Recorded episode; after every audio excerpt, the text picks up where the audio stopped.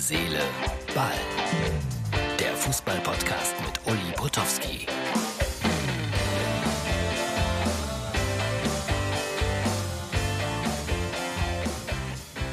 Freitagabend, 22.15 Uhr.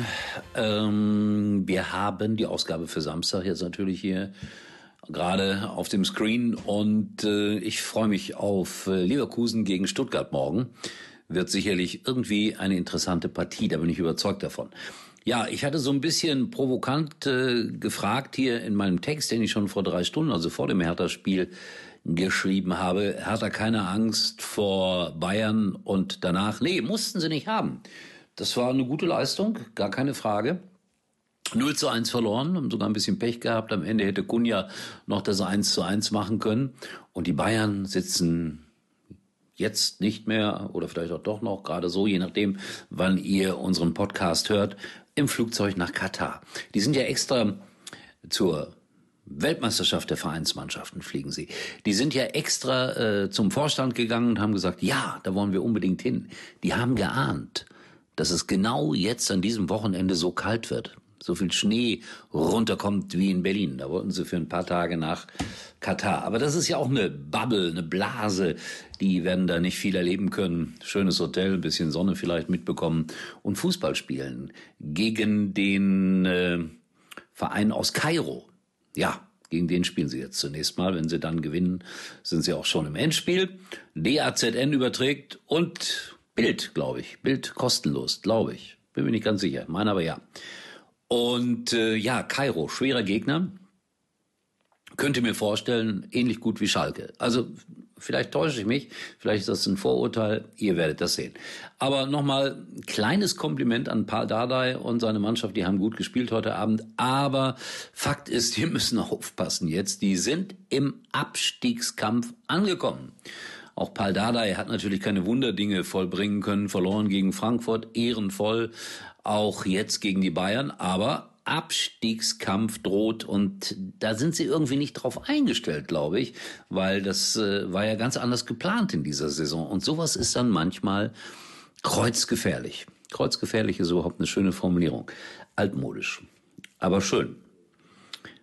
Nicht so wie humorlos oder sowas, das ist gerade angesagt. Oder da geht eine Tür auf oder zu. Uli Hoeneß wechselt zu RTL. Das ist für mich die Nachricht des Tages gewesen. Ja, er wird da als Experte arbeiten bei den drei Qualifikationsspielen im März, glaube ich. Und äh, ich bin beeindruckt, dass Uli Hoeneß so etwas macht. Er sagt, eine völlig neue Aufgabe für mich. Bin gespannt, wie kritisch er ist und wie er da zu Werke gehen wird mit meinem Kollegen Florian König. Ja, RTL, mein Sender. Ich besitze Aktien an RTL, kein Scherz. Und ich werde mir die Zahlen geben lassen, wie viel Uli Hoeneß da verdient für diese drei Auftritte. Aber ich bin sicher, der Uli spendet auch wieder was für einen guten Zweck oder steckt das in seine Würstchenfabrik oder was auch immer. Es sei ihm gegönnt. Bin gespannt, wie er es machen wird. Wirklich. So, dann Krach heute zwischen äh, Oliver Bierhoff und Karl-Heinz Rummenigge, weil Karl-Heinz äh, Rummenigge sowas ähnliches gesagt hat wie es ist respektlos, was äh, der Bierhoff da macht. Der wirbt äh, unseren Trainer ab oder flirtet mit ihm. Also Flick äh, zur Nationalmannschaft zurück, da war er ja schon mal Assistent. Ich weiß nicht, was das zu bedeuten hat. Oliver hat sich gewehrt und hat gesagt, nee, nee, nee, kommt, ich bin da nicht der Sportdirektor seit Ewigkeiten, sondern erst seit zwei, drei Jahren, weil der Karl-Heinz dann gesagt hat, ja, der Oliver hätte sich mal lieber um andere Dinge kümmern müssen. Nee, das, das kann man ihm nicht vorwerfen, wirklich nicht.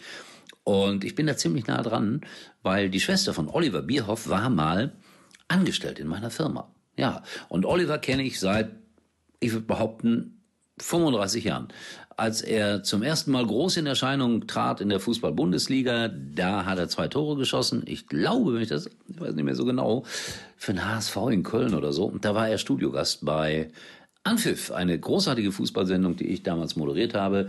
Und äh, erinnert sich gerne daran zurück. Das war sein erstes großes Fernsehinterview. Übrigens Stefan Effenberg auch allererstes Fernsehinterview bei mir in der Sendung äh, Anpfiff. Und ich weiß noch, ich habe ihn damals gefragt, warum auch immer, würden Sie gegen Steffi Graf im Tennis gewinnen? Und seine Antwort war ja und auch gegen Boris Becker. Da wusste ich, ein ganz besonderer Mensch ist da in die Fußballszene hineingetreten. Aber diese Überheblichkeit hat er ein bisschen abgelegt, muss ich sagen, der gute Stefan. Mag ihn sehr, sehr gerne, wenn ich mich mit ihm treffe, was gelegentlich vorkommt. Angenehmer Gesprächspartner. So, das war's für heute. Ich äh, nehme eine Maske, weil es gibt so einen kleinen Maskenstreit. Welche Masken dürfen wir denn jetzt im Stadion tragen morgen und welche nicht? Ich sag's euch, verwirrend das Ganze. Aber das Hygienekonzept ist ja bisher aufgegangen, deswegen werde ich selbstverständlich auch mit der Maske morgen wieder durchstehen oder heute am Samstag. Ich melde mich wieder, wie immer, nach dem Bundesligaspieltag und ich habe nicht getippt. Besser für alle. Tschüss. Übrigens mal Nummer 1 in der Hitparade. Eigentlich können Sie jetzt abschalten. Cashflow.